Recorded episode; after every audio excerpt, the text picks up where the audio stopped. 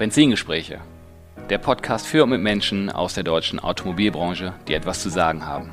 Wir teilen die Liebe zum Automobil in persönlichen Erfolgsstories, die es wert sind, erzählt zu werden. Es geht um verschiedene Blickwinkel und persönliche Ausblicke. Vom prüfenden Blick in den Rückspiegel bis zur spannenden Aussicht mit Fernlicht in die mobile Zukunft. Ich bin Tim Klötzing, Online-Marketing-Experte und freier Berater für die Automobilbranche, Autoliebhaber und Agenturinhaber.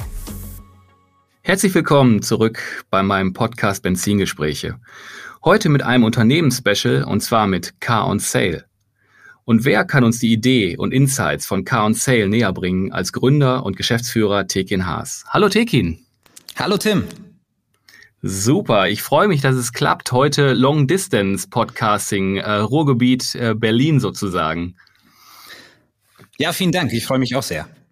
Ja, cool. Du, ähm, bevor wir uns so in dem Special um dein Business kümmern, lass uns doch ein bisschen so über dich mal sprechen. Wie ist dein Werdegang und wie kam es zu Car on Sale? Ja, sehr gerne. Ähm, also wie, wie kam es zu Car on Sale? Ähm, ich bin, vielleicht ich fange mal ganz von Anfang an.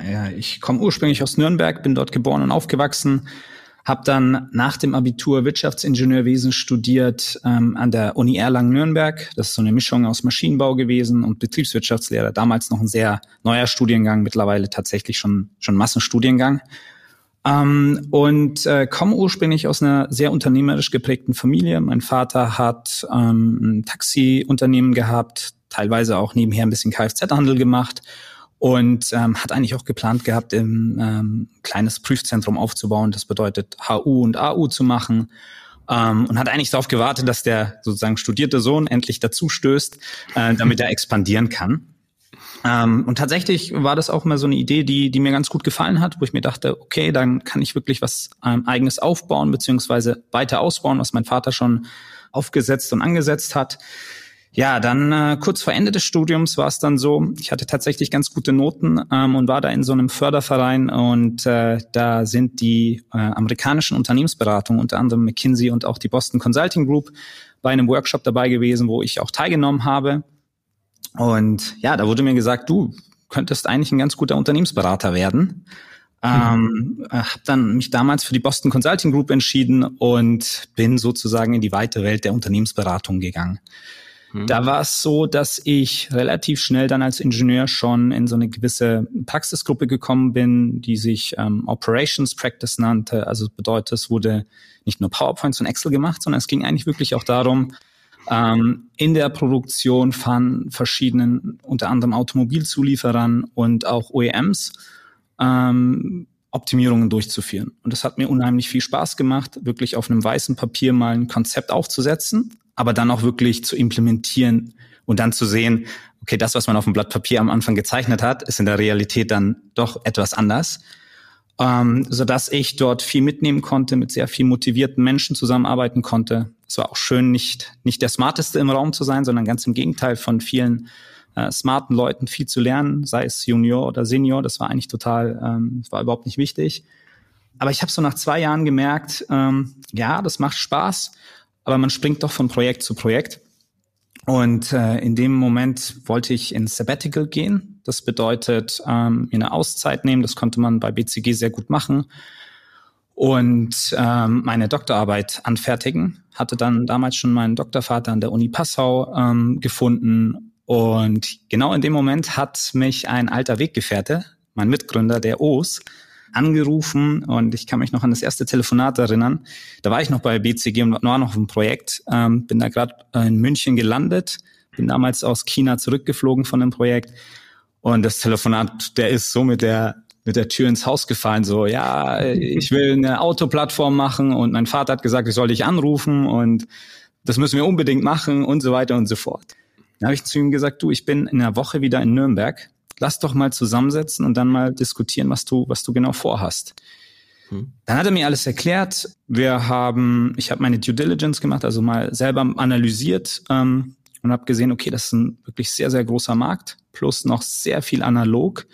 Und eigentlich kann man da ähm, die, den Autohandel unterstützen mit einer guten digitalen Lösung. Ähm, ich habe damals dann den Fabian und den Tom, das sind auch zwei Mitgründer von uns, die ich aus dem Studium kenne, die noch angesprochen.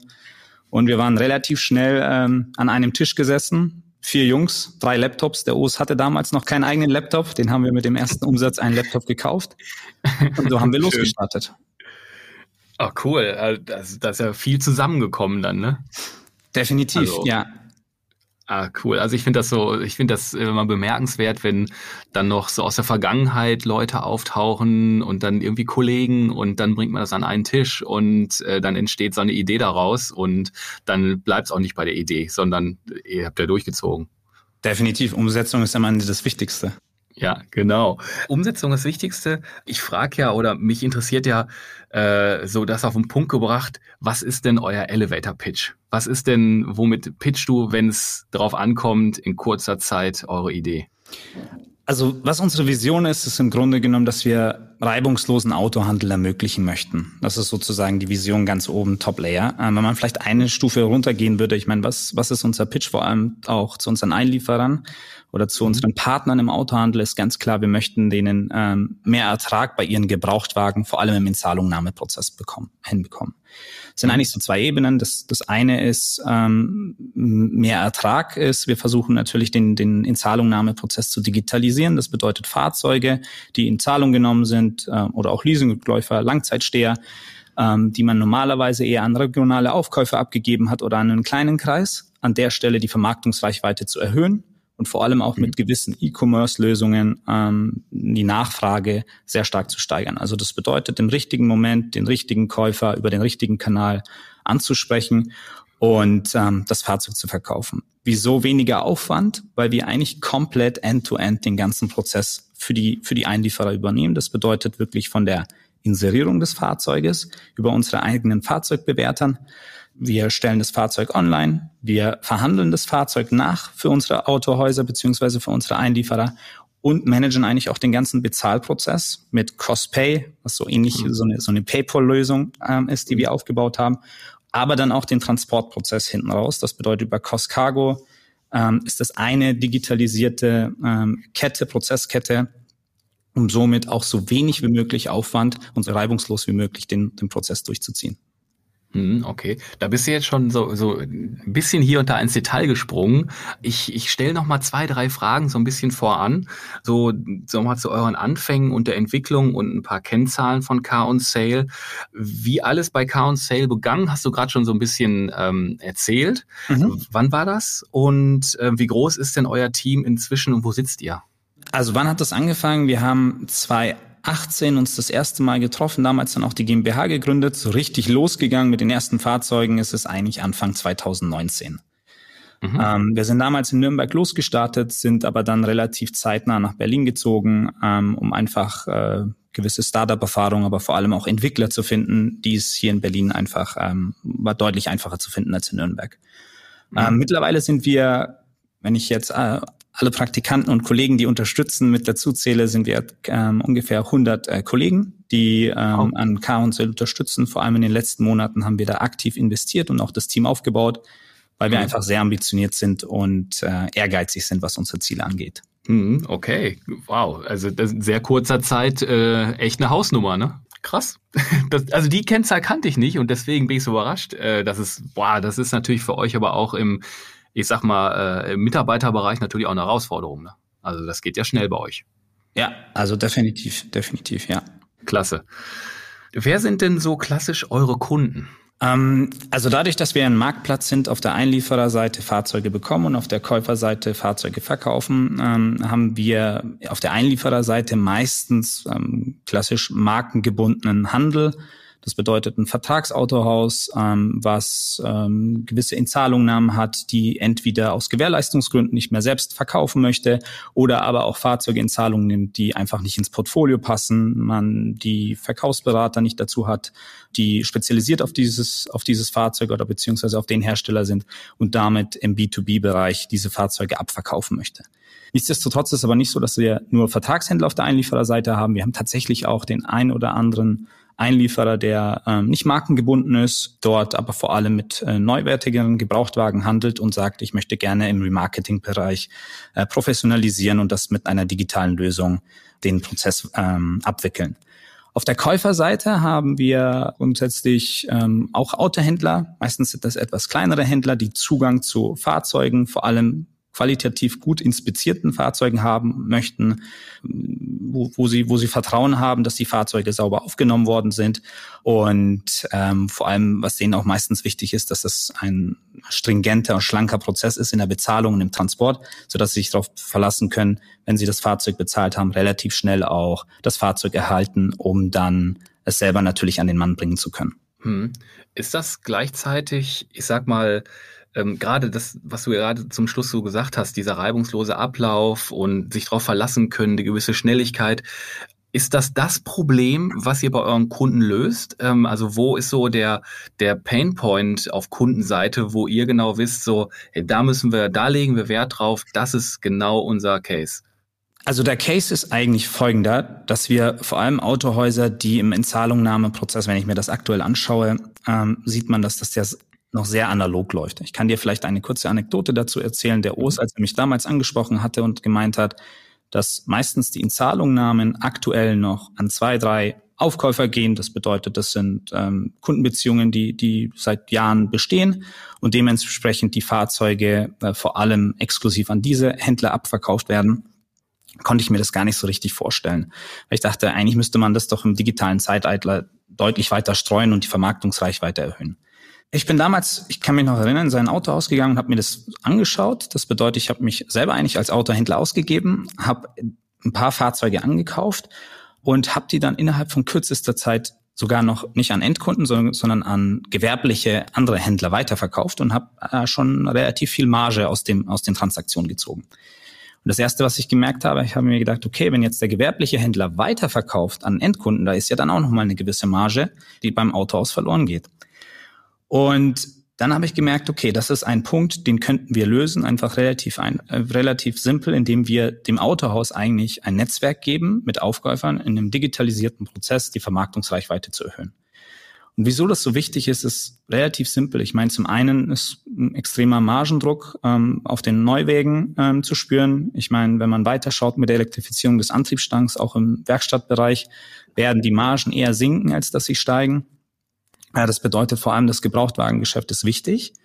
Ähm, nicht nur dort eben die Inzahlungnahmen Leasingrückläufer zu höheren Margen zu verkaufen, aber auch weit in Zahlungnahmen ankaufen zu können. Weil sie müssen sich überlegen, oder die meisten Händler müssen sich natürlich überlegen, ähm, es gibt mittlerweile auch digitalisierte Lösungen, äh, vor allem um in Zahlungnahme anzukaufen. Es gibt da viel Wettbewerb von Startups oder Grown-ups. Das bedeutet, kann ich ein Fahrzeug besser ähm, im Remarketing verkaufen, kann ich das natürlich auch zu höheren Inzahlungnahmepreisen ankaufen. Und das war das, was wir eigentlich von Anfang an im Kopf hatten. Und da haben wir uns überlegt, okay, wichtig ist, dass wir einfach einen sauberen, digitalisierten Prozess end-to-end -End aufbauen und vor allem den E-Commerce-Gedanken relativ stark auch in unsere Prozesskette implementieren. Und das war, das war eigentlich auch die Vision von Anfang an, die wir auch tagtäglich immer noch verfolgen. Also habt ihr, ähm, ich sag mal, neben der Idee, da auch, also diese Auktion zu machen, also diese, diese Breite dem, dem Handel halt zur Verfügung zu stellen, war sofort auch weitere Dienstleistungen geplant. Stichworte Costpay hast du gerade schon mal ähm, ange, angerissen und Costcargo. War das sofort neben der Auktionsplattform euer äh, Case oder habt ihr dann gemerkt, so hey, wir müssen, wir, da, da fehlt noch was? Tatsächlich, ganz am Anfang war das natürlich nicht ein Gedanke, den wir hatten mit, äh, mit äh, Costpay und Costcargo der kam dadurch, weil wir eigentlich von Anfang an extrem starken Fokus auf den Kunden hatten. Das war eines unserer hm, Kernwerte und was wir gemerkt haben in den ersten Transaktionen, es hat gut funktioniert, die Fahrzeuge zu verkaufen. Aber was wir gemerkt haben, wir hatten den Bezahlprozess nicht in der Hand. Das bedeutet, in 80 Prozent der Fälle hat der Käufer sauber überwiesen an den, an den Einlieferer. Aber es gab eben auch die 20 Prozent der Fälle, wo es nicht passiert ist. Mhm. Und dann haben wir gemerkt, okay, es ist extrem viel manueller Aufwand und wie man so schön in der Startup-Sprache sagt, das skaliert nicht. Das bedeutet, wie viele Personen müssten wir haben, um manuell hinterher zu telefonieren, ob überwiesen wurde oder nicht. Dann haben wir gesagt, mhm. okay, wir müssen eine saubere Bezahlschnittstelle haben. Und mit dem Transport war das ähnlich. Ich kann mich noch an die ersten Tage erinnern. Mein, mein Mitgründer Os und ich, wir, wir saßen da und wir haben den Transport noch äh, selber gemanagt. Ähm, das war eine Excel-Liste, wo wir sozusagen manuell alles disponiert haben an die Transportunternehmen. Kamen natürlich viele Rückfragen. Es gab Fehler in der, in der Datenübertragung, sodass wir gesagt haben, okay, auch den Teil müssen wir so schnell wie möglich digitalisieren, automatisieren. Und dann ist der Gedanke mit Cost Cargo gekommen, um das, um das sauber abzubilden. Okay. Wenn ich da so nachfragen darf, weil an der Stelle bin ich ja Laie. Ne? Ich bin ja nur Agenturmensch und nicht so tief in, in Auktionen und gerade nicht im, im Payment und vor allem nicht in der Cargo drin. Äh, werden dann einzelne Autos von A nach B transportiert? Habt ihr eine eigene Flotte oder werden dann, ich sag mal, Lkw-weise die Fahrzeuge dann transportiert? Ähm, wie muss ich mir das vorstellen? Also meine doofe Frage von mir persönlich. Nee, sehr gerne. Also wie wir es machen, ist folgendermaßen, dass wir Partnerunternehmen haben, Transportunternehmen, mit denen wir ähm, Rahmenverträge haben und ähm, an der Stelle dann auch ähm, im Grunde genommen digital uns verknüpft haben, also bedeutet mit so, sogenannten APIs, also Schnittstellen gebaut mhm. haben zu denen. Und sobald Transportaufträge kommen, haben wir eine gewisse Logik aufgebaut, weil im Transport ist natürlich Auslastung ganz wichtig. Das bedeutet, wenn man eine hohe Auslastung hat, hat man gute Preise. Wenn die Auslastung auf den LKWs natürlich nicht so hoch ist, mhm. dann kann man sich vorstellen, dass pro Kilometer einfach deutlich mehr gezahlt wird. Uns ist mhm. wichtig, dort kompetitive und gute Preise äh, anbieten zu können für unsere Käufer. Mhm. Und ähm, hierzu haben wir, disponieren wir diese Aufträge, die werden dann optimiert in eine Routenlogik eingebaut und damit dann auch die Fahrzeuge ähm, final disponiert. Mhm. Okay. Genau. Vielleicht noch ein, ein, ein Kommentar zu, zu Cost Cargo. Das war auch am Anfang sehr stark eigentlich so ein Zusatzservice, den wir angeboten haben, damit wir unsere Auktionsgeschäft deutlich reibungsloser durchführen können. Aber mhm. spannend war es dann eigentlich, dass wir die ersten E-Mails bekommen haben. Und das ist für mich eigentlich immer die, die, schönste Bestätigung, wenn man etwas nicht in den Markt pusht, sondern der Markt eigentlich dran zieht. Und dann gab es die ersten Aufkäufer, die gesagt haben, sag mal, ich habe woanders ein Fahrzeug gekauft, kann ich die eigentlich auch bei euch transportieren? Dann haben wir gesagt, ja klar, ich meine, am Ende können wir die Aufträge gerne, und wie ich schon vorhin gesagt habe, Auslastung ist wichtig, dann haben wir eine höhere Auslastung, ist ja gut. Dann war es so, dass ich mal bei einem Verkaufsleiter war, bei einem Autohaus, um da mal wieder ähm, einen Kaffee zu trinken und ähm, mit ihm ein Feedbackgespräch durchzuführen. Da hat er zu mir gesagt, Herr Haas, also ich finde es schon ein bisschen schade, dass Sie Ihren Käufern anbieten, mit dem Transportservice ähm, Fahrzeuge von A nach B zu transportieren. Ich meine, ich habe ja auch Endkundenauslieferungen, kann ich den eigentlich, kann ich euren Service auch mal gerne nutzen. Und das war dann eigentlich so der Punkt, wo wir gesagt haben, okay, das, diesen Service können wir nicht nur als im Auktionsgeschäft nutzen, sondern den können wir eigentlich dann auch noch mal rausbrechen, eine gewisse Brand drum bauen, was wir dann auch gemacht haben mit Cost Cargo und ähm, eigentlich isoliert auch anbieten, was äh, sehr gut ankommt und äh, wo wir auch sehr stolz drauf sind. Hm. Ja, ist äh, Wahnsinn, was sich dann daraus so entwickelt. Ne? Also man kriegt man Feedback und auf einmal hört man so noch so ein Need irgendwie aus dem Handel, was man ja wirklich wie so ein Baustein noch äh, da so integrieren kann wenn eure Kunden oder wenn, wenn Händler sich bei euch anmelden auf der Auktionsplattform, ist dann Costpay und Costcargo sind dann, ich sag mal, Kann-Module. Also die können sich äh, an den Auktionen bedienen und können dann daran partizipieren und das nutzen oder ist Costpay so part of the deal oder wie muss sich das vorstellen? Ja. Also Costpay ist tatsächlich ähm, verbindlich, das haben wir auch ähm, überall eingebaut. Hintergrund ist einfach der, es ist wirklich für beide Seiten deutlich angenehmer. Hintergrund ist der Käufer, man muss sich das so vorstellen, hat eine gewisse virtuelle IBAN, die er dann auch immer für jeden Kauf hat. Das ist für ihn einfacher, da muss er nicht jedes Mal eine neue IBAN eingeben, wenn er Fahrzeuge bei uns kauft. Und wir können einfach sauber digital nachverfolgen, ob das Fahrzeug bezahlt oder nicht bezahlt wurde. Auf der Einliefererseite ist es toll, weil der ähm, garantiert weiß, okay, das Fahrzeug ist bezahlt worden und damit natürlich ähm, der ganze Prozessschritt der, der Verauktionierung einfach deutlich schneller geht und am Ende hier die Standzeiten auch verkürzt werden. Cost Cargo ist folgendermaßen so, das kann dazu gebucht werden von dem Käufer. Er kann es aber auch selbst abholen. Wir merken aber im Laufe der Zeit, dass eigentlich der Anteil der Cost-Cargo-Buchungen bei, bei der verauktionierten Ware stetig steigt was äh, darauf zurückzuführen ist, dass zum einen die Preise natürlich bei uns auch kompetitiver werden mit der mit dem höheren Volumen ähm, aber es auch deutlich einfacher zu handeln ist, weil wir da natürlich in dem Bereich auch immer deutlich stärker optimiert und uns verbessert haben. Ja, das, das fand ich noch ganz spannend, dass man so auch weiß, dass äh, wenn man bei euch als, als Händler unterwegs ist, ähm, was integriert ist und was so Kannleistungen sind. Das fand ich ganz interessant. Ich habe mich natürlich so ein bisschen auf euch vorbereitet oder auf dich vorbereitet und äh, mit Blick auf eure Website sind mir noch zwei Dinge aufgefallen. Ihr arbeitet bereits europaweit, das eine, und Auf der anderen Seite habe ich halt auch gesehen, dass ihr durchaus Fahrzeuge im Programm beziehungsweise in den Auktionen habt, wo andere möglicherweise ein bisschen zurückschrecken. Also Stichwort äh, Taxis, äh, Reimporte, Behördenfahrzeuge, Unfallfahrzeuge. Vielleicht kannst du ein bisschen was zu der Europa-Ausrichtung schon sagen und auch zu solchen Fahrzeugen, weil es ja schon, also sehe ich nicht so häufig. Mhm.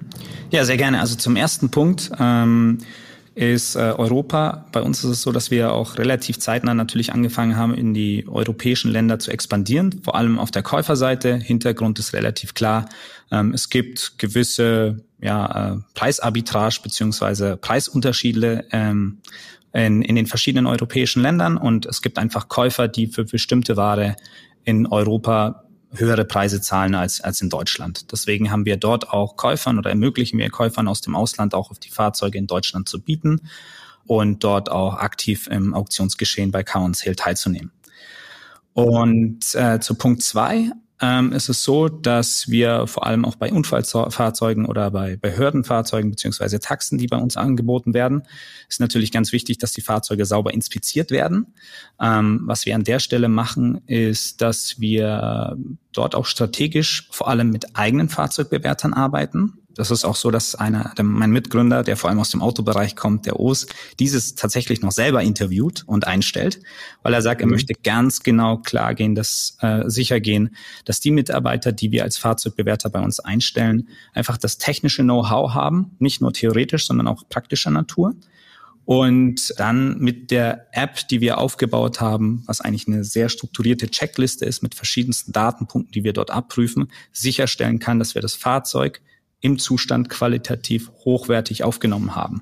Also es bedeutet auch, ein Unfallfahrzeug soll so genau und ehrlich äh, aufgenommen werden, damit der Käufer Vertrauen haben kann an der Stelle. Wir verschauen uns dort auch zum Beispiel mögliche Reklamationen sehr, sehr genau an. In welchem Bereich sind die aufgekommen? War es eher mechanischer Schaden? War es ein optischer Schaden? Ähm, wie könnten wir, und da kommt dann ein Feedback-Loop an das Entwicklerteam, wie können wir unsere, unsere Inspektions-App noch weiter verbessern, beziehungsweise wie können wir unsere Fahrzeugbewerter besser schulen, damit wir an der Stelle so wenig wie möglich Reklamationen haben. Vielleicht noch ein Satz an der Stelle. Hintergrund ist einfach, es soll wie bei Amazon sein. Das bedeutet, ich möchte die ähm, Produkte, die ich dort kaufe, sollen wirklich so ehrlich wie möglich beschrieben werden. Und in dem mhm. Fall, wenn es dort Punkte gibt, die vielleicht nicht sauber aufgenommen worden sind, ähm, dann ist uns das auch ganz wichtig, in der Customer Care Abteilung für unsere Käufer da zu sein. Weil ähm, am Ende ist es natürlich wichtig, loyale Käufer zu haben, um die Kaufkraft zu stärken. Weil nur wenn man sehr mhm. loyale Käufer hat, dann kann man wieder auf die Einlieferer zugehen und sagen, wir haben eine sehr hohe Kaufkraft und ihr könnt eure Fahrzeuge bei uns auch sehr gut verkaufen. Hm. Ja, ihr braucht natürlich genau diesen Trust. Und das ist so auch das, was, äh, was mir halt so im Kopf äh, rumging, wenn man also spätestens bei Unfallfahrzeuge oder Taxen äh, ist schon, ist schon nicht das Einfachste. Seht ihr denn, dass die, ich sag mal, genauso gut verauktioniert werden wie, wie andere Fahrzeuge? Oder gibt es da zum Beispiel im deutschen Markt eine größere Zurückhaltung als zum Beispiel äh, in einer internationalen Auktion? Also tatsächlich ist es so, ich meine, wir haben mittlerweile fast knapp äh, 20.000 Käufer bei uns auf der Plattform. Und äh, es ist natürlich ein weites Spektrum an verschiedensten Spezialisierungen. Es gibt Käufer, die mhm. spezialisieren sich auf eine bestimmte Marke, auf ein bestimmtes Modell oder auf ein bestimmtes Alter. Es gibt aber auch Käufer, Tim, genauso wie du gesagt hast, Unfallfahrzeuge, die spezialisieren sich nur auf den Bereich. Was wir auch mhm. stark machen, ist, wenn wir ein Onboarding vornehmen, dann fragen wir hier an der Stelle die Präferenzen ab. Also das bedeutet, wir fragen wirklich ganz ehrlich, was für Fahrzeuge, Kategorien, was für Marken, was für Modelle kaufst du eigentlich, um dann so Profile von Käufern aufzubauen dann haben wir das und im Laufe der Zeit mit dem Beat-Verhalten, mit dem Kaufverhalten, mit gewissen Klickverhalten erkennen wir natürlich, ob sich dieses Profil bestätigt oder eventuell das sogar noch ein bisschen verändert. Und wenn wir diese Profile haben, dann können wir natürlich an der Stelle Fahrzeuge, genauso wie du es genannt hast, Taxen, Reimporte oder auch ähm, Unfallfahrzeuge, deutlich besser im E-Commerce-Ansatz auf dem richtigen Kanal zur richtigen Zeit dem richtigen Kunden anbieten um an der mhm. Stelle dann auch sicherzustellen, dass in allen Segmenten die Kaufkraft gut ist. Cool. Also das äh, cool. Danke für danke für die Info noch. Also das äh, macht es für mich jetzt auch äh, deutlich verständlicher. Cool. Was ihr oder was mir noch aufgefallen ist, Car on Sale arbeitet mit einem sehr transparenten Pricing. Kannst du da mal so ein bisschen was zu erzählen und ein Gefühl geben, wie das Pricing sich verhält? Ja, sehr gerne. Also auf der Verkäuferseite ist es folgendermaßen. Ähm, bei uns ist es so, wir haben unsere Fahrzeugbewerterkollegen, die die ähm, Fahrzeuge aufnehmen und ähm, die hochwertige Bilder machen, die die Autohäuser anfahren und ähm, dann auch die auf, auf die Auktion listen und im letzten Punkt sogar, wenn irgendwelche optischen Schäden sind, die wir übersehen haben, dann haften wir auch dafür. Es ist so, dass wir mhm. sagen, ähm, die Aufnahme ist erstmal kostenfrei. Wenn wir aber ein Fahrzeug verkaufen sollten, dann haben wir was geleistet und dann kostet es 99 Euro an der Stelle. Auf der Käuferseite auch sehr transparent. Das bedeutet, ähm, wir haben dort Staffelpreise aufgegeben. Das bedeutet, es mhm. beginnt mit 59 Euro. Und mhm. ähm, haben wir aber auch gecapped. Das bedeutet, es gibt ein gewisses Limit. Auch wenn ein 30 oder 40.000 Euro Fahrzeug verkauft werden sollte, kostet es maximal 349 Euro. Mhm. Also ist dann quasi pro Fahrzeug abhängig vom, vom Kaufpreis nachher letztendlich eine, eine, eine gewisse Fee. Genau, bei dem Käufer ist es am Ende dann Staffelpreise, die aber dann auch irgendwann gedeckelt sind. Okay. Und das, ähm, das habt ihr auch transparent und da wissen alle, worauf sich dann vorher einlassen, also keine Blackbox. Genau, absolut transparent aufgezeigt auf der Plattform, wenn geboten wird, ähm, ist eine Gebührenliste hinterlegt auf der Käuferseite. Bei der Verkäuferseite sprechen wir das natürlich an, wenn wir in eine Kooperation gehen, ähm, wie da die Konditionen sind. Und da auch an der Stelle ganz wichtig, im E-Commerce-Ansatz äh, gibt es natürlich nur Transparenz und ähm, versuchen dort auch auf beiden Seiten sehr viel Vertrauen natürlich aufzubauen. Was, ähm, also wir haben uns ja so ein bisschen auf, auf das Gespräch vorbereitet. Äh, mir liegt ja noch eine, eine weitere Frage auf der Zunge. Ähm, gibt es so bei euch gerade aktuelle Entwicklungen oder, oder äh, Next Milestones, die ihr erreicht? Ist da gerade was in der Pipeline, was noch äh, erzählenswert ist? Also was, glaube ich, sehr wichtig sind, sind äh, zwei Punkte. Ich meine, der erste Punkt ist ganz klar, dass wir vor allem als Unternehmen auch weiter expandieren möchten. Das bedeutet, wir möchten unsere unsere Lösung in ganz Deutschland anbieten. Das bedeutet, wir sind ähm, hier auch sehr stark im Vertrieb an investieren, dass wir auch Kollegen finden in Regionen, wo wir aktuell noch nicht so stark besetzt sind oder noch nicht so stark ähm, einen Kundenstamm haben. Das ist Punkt eins sicherlich zu mhm. expandieren. Und der zweite Punkt ist, im Sinne unserer Vision reibungslos zu sein, ist natürlich immer weiter jeden möglichen Prozessschritt zu automatisieren, zu digitalisieren. Und äh, das Wort reibungslos, deswegen habe ich es auch schon so oft angesprochen in unserem Podcast, ist wirklich ein sehr, sehr elementar wichtiger. Ähm, weil wir eigentlich immer den Ansatz haben, wenn wir merken, dass ähm, irgendwas, ähm, also wenn wir eine neue Idee haben, dann versuchen wir es erstmal manuell zu validieren, ob diese Idee funktioniert. Aber sobald wir merken, es funktioniert, und da die Idee versuchen zu industrialisieren, dann versuchen wir es relativ schnell mit Digitalisierung, Automatisierung zu machen. Das bedeutet, der mhm. zweite Punkt ist natürlich in diesem Wachstum oder in der Expansion auch weiter zu optimieren und vor allem auch weiter zu digitalisieren beziehungsweise zu automatisieren. Super. Vielen Dank für das, für das offene Gespräch und ähm, da waren total viele Insights drin, die man äh, vielleicht auf dem ersten Blick auf der Website noch nicht kriegt. Also wann hat man auch mal die Chance, äh, mit dem Gründer zu sprechen und so die Idee von demjenigen erklärt zu bekommen. Äh, ganz, ganz lieben Dank. Äh, das hat ganz viele Insights halt äh, erklärt, was ihr da macht und ähm, cooles Produkt. Dafür danke, klar. Aber du kommst aus meinem Podcast auch nicht raus ohne meine standardmäßige Abschlussfrage, die ich allen stelle. Und zwar, wann sitzt du das erste Mal in einem komplett autonomen Auto, fährst von A nach B, also einsteigen, nicht um die Umwelt kümmern. Da bin ich doch mal gespannt, was der Tekin mir da jetzt erzählt. Das ist tatsächlich keine einfache Frage. Ähm, Ich glaube, ich bin auch, ich, ich möchte mir nicht anmaßen, dort Experte zu sein. Das genaue Timing ist sicherlich sehr schwierig. Würde mir wünschen, in den, im, vielleicht in Mitte des nächsten Jahrzehnts, wenn es funktionieren würde. Was ich tatsächlich bei dem Thema sehr spannend und interessant finde, ist, ähm, ich habe auch mal ein Team kennenlernen dürfen, das vor allem an dem Thema arbeitet. Und ähm, die, der Unternehmergeist und auch die Innovationskraft, die von solchen Unternehmer, von so einem Management-Team dann auch ausgehen, hinter so einem Ziel hinterherzustreben, die Visionen, die sie dann auch haben und wie sie sich das auch wirklich klar vorstellen können, jeden Tag sich gewisse Meilensteine machen, um dies zu erreichen. Das fand ich extremst motivierend und befruchtend. Und ähm, ich glaube, da kann man als Unternehmer auch sehr viel lernen daraus, um dann auch diesen Spirit ähm, zu versprühen im eigenen Team und auch im eigenen Unternehmen, um die eigenen Visionen, die man hat, dann auch ähm, Realität werden zu lassen. Du sagst also so Mitte, Mitte nächstes Jahrzehnt. Äh, jetzt muss ich aber noch mal rauskitzeln. Ist das was, worauf du dich dann freust? Oder ähm, bist du jemand, ich möchte das Lenkrad in der Hand haben, ich möchte das Gaspedal und die Bremse spüren? Die Frage muss ich tatsächlich runterbrechen. Also ich sage jetzt mal, wenn ich, wenn ich geschäftlich unterwegs bin, muss ich ganz ehrlich sagen, finde ich das ganz angenehm, wenn ich, wenn ich nicht Auto fahren muss, weil ich einfach die Zeit produktiv nutzen kann, ähm, E-Mails beantworten kann oder auch ähm, in, in äh, Meetings teilnehmen kann. Wenn ich persönlich unterwegs bin mit der Familie, fahre ich unheimlich gern Auto. Es macht dann auch Spaß, mal auf einer Landstraße vielleicht ein bisschen schneller zu fahren. Natürlich äh, nicht, nicht über die Geschwindigkeitslimits zu überziehen. Immer in allen Regeln genau. natürlich. Also von daher könnte ich mir auch vorstellen, wenn es dann auch weiterhin möglich ist, wenn wir das autonome Zeitalter äh, betreten haben, dass ich trotzdem das Lenkrad auch mal selber in der Hand haben kann. Ah, sehr gut. Okay. Ach, klasse. Du, Tekin, ganz lieben Dank, dass du die Zeit genommen hast, dass wir über deine Firma, dein Unternehmen sprechen konnten, was du da dem Handel anbietest, welche Lösungen ihr da habt. Das fand ich höchst interessant und auch zum Abschluss, dass man so merkt, so, du bist auch wirklich jemand, der so Produktivität, äh, wenn ich nicht selber fahren muss, dann mache ich das, dann arbeite ich auch gerne mal im Auto, aber auf der anderen Seite durchaus auch äh, gerne Auto fährst und eine, schon eine Liebe dazu hast. Toll. Sehr gerne.